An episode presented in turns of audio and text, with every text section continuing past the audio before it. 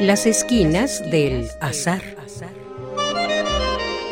Todo encuentro casual es una cita y toda cita una casualidad. Diálogos con Oscar de la Borbolla.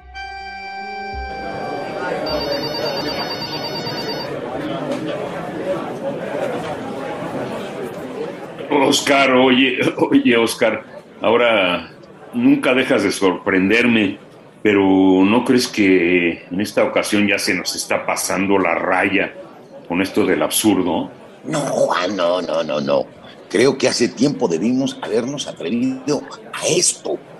Sí, no, pero esto, ¿tú crees que en una sucursal bancaria, en esta sucursal, van a querer darnos un crédito, un préstamo para reiniciar el estudio de la patafísica en México? eh, eso ya lo platicamos, Juan. Acuérdate que te convencí de que las cosas pues están tan revueltas, todo se ha revuelto tanto con el absurdo, que hoy suena lógico que una institución bancaria seria y que además se jacta de que eh, da múltiples servicios a México, yo creo que verá con buenos ojos financiar nuestra empresa patafísica.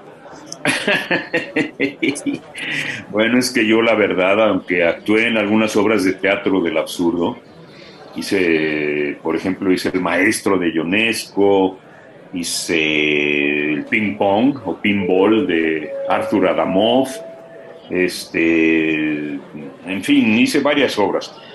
Pero habiéndome metido en eso, precisamente porque me metí en eso, dudo mucho que los banqueros quieran patrocinar un nuevo colegio de patafísica.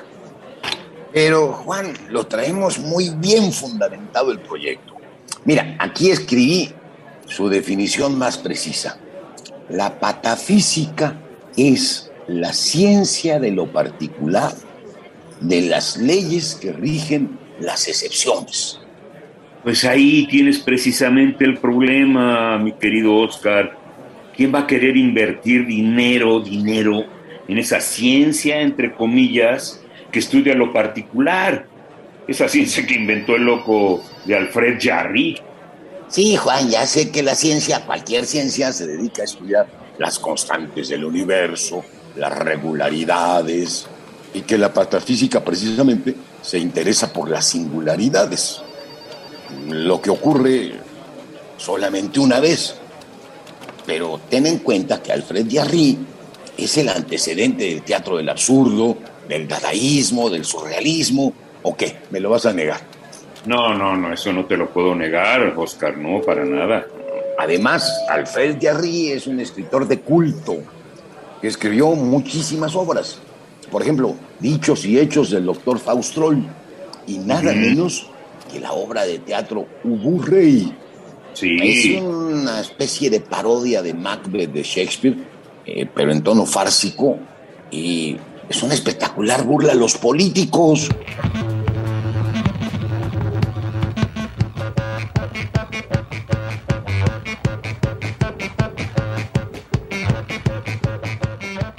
Este, te digo, no, no, no, no lo voy a negar, pero aunque Alfred Jarry sea Dios el inventor de la patafísica, ¿eso qué tiene que ver con que este banco nos vaya a financiar la creación de un colegio de patafísica? Ah, Pues eh, tiene todo que ver, Juan.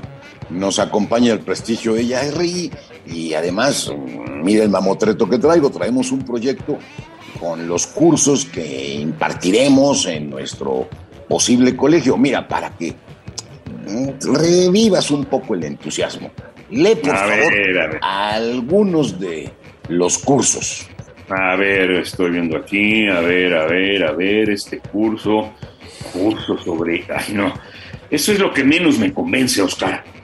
Aquí, por ejemplo, escribiste como título de toda la currícula, investigaciones eruditas e inútiles. Mm, está buenísimo. Los cursos, eh, liricopatología y clínica de los retoriconosos. Cocodrilología. ¿Qué es esto? No, Oscar, pedología. Adelfismo.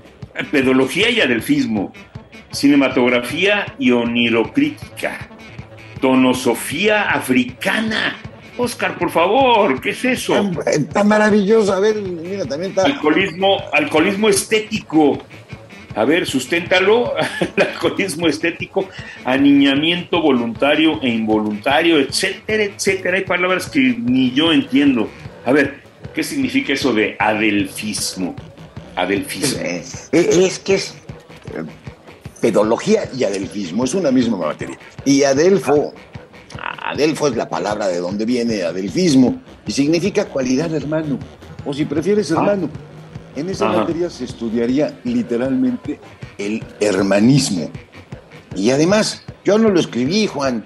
de hecho, lo tomé de la currícula del Colegio de Patafísica cuando estaba en su apogeo. Fue en el siglo pasado cuando contaba con multitud de comisiones, más de 70.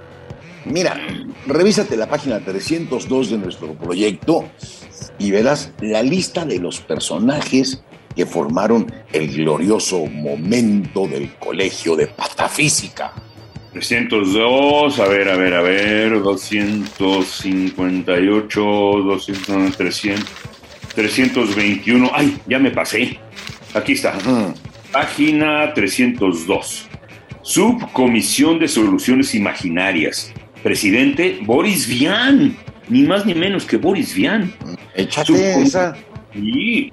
Subcomisión de las Formas y las Gracias, Marcel Duchamp. ¡Ah! Subcomisión de Competencia Realizadora, Joan Miró.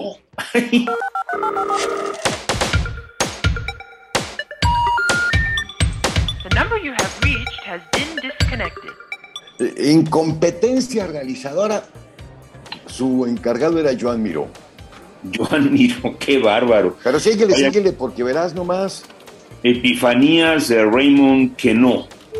Qué bárbaro. Sí que había gente connotada en el colegio de patafísica, ¿eh? Y la lista sigue, Juan, es extensísima. Estuvieron Jean Genet, Genet, Humberto Eco, Ionesco, el fotógrafo este maravilloso Rayman, el poeta Marx Ernst. Es más, hasta los hermanos Marx estuvieron ahí. Groucho, ah. Chico y Harpo formaron parte de los patafísicos. Ándale. Bueno, Max Ernst fue hasta pareja de Leonora, Carrington. sí, claro. Bueno, ¿y tú crees que todos esos nombres nos ampararán ante un empleado bancario para que nos dé un crédito, un crédito para pequeños empresarios? Pues yo creo que sí, Juan. Nada más deja que vean lo que es la patafísica, lo que esta ciencia se propone, o sea, encontrar soluciones imaginarias e inútiles. Y yo creo Pero precisamente, precisamente eso es lo que no los va a convencer, Oscar. Ay, Juan, me haces dudar, como siempre tienes razón, pero mira, mira lo que digo en la página 49 del proyecto. A ver. Ahí explico con todo rigor lo que debe entenderse por patafísica. Y, te aclaro, ¿eh? este pasaje lo tomé del libro póstumo de Alfred Diarry, el que se llama Dichos y Hechos del doctor Faustrol. Mira, si no te convence, pues te lo voy a decir en griego, porque así lo pone él. Epi meta ta física.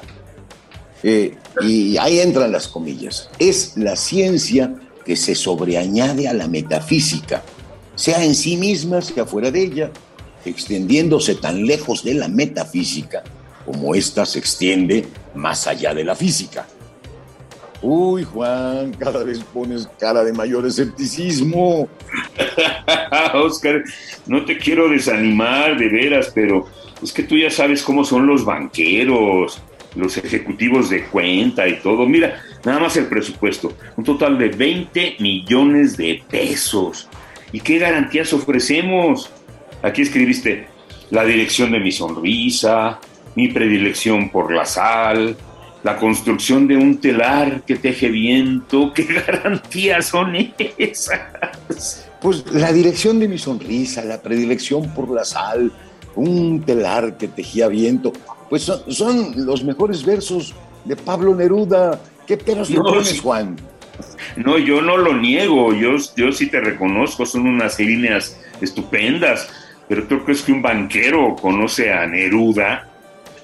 Pues mira, sí, comprendo lo prosaico que son los banqueros, pero pues seguramente les va a llamar la atención el párrafo este de nuestro proyecto, donde prometemos la puesta en escena de Ubu Rey. Y además, tú vas a tener el papel de Papá Ubu.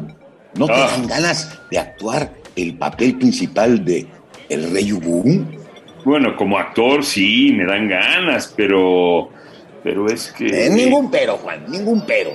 Cuando los banqueros lean en la obra Ubu Rey, Ubu da un golpe de Estado. Y aquí vuelvo a citar a Yarri. El señor Wu asesina al rey de Polonia, es decir, hace trizas al tirano, lo que parece un acto justiciero, pues tiene apariencia de acto justiciero. Y una vez rey, acaba con los nobles, luego con los burócratas, después con los campesinos, enseguida con los estudiantes, luego con los empresarios, y así, desaparecido todo el mundo, asegura haber acabado con los culpables.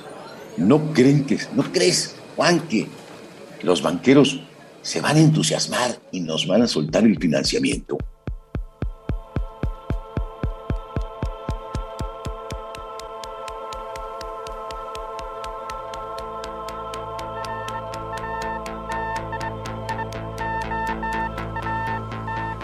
Ay, ay, ay, ay, ay, ay, ay, mi querido Oscar. Veo que el documento que traes para solicitar el préstamo está muy bien fundamentado, además es exhaustivo. Lograste meter todo esto en este mamotreto de 544 páginas. Más ilustraciones, Juan, más ilustraciones. Que no se te olviden las ilustraciones. Claro, más ilustraciones. Señores Juan está y Oscar de la Borgoya, por favor, pasen a la siguiente ventanilla. Ay, Juan, hijo, ahora sí estoy emocionado. Ojalá que tengamos suerte. Esta empresa puede cambiar el mundo. Pues ojalá tengamos suerte. Vamos, córrele, vamos, si no nos ganan el lugar. Vamos.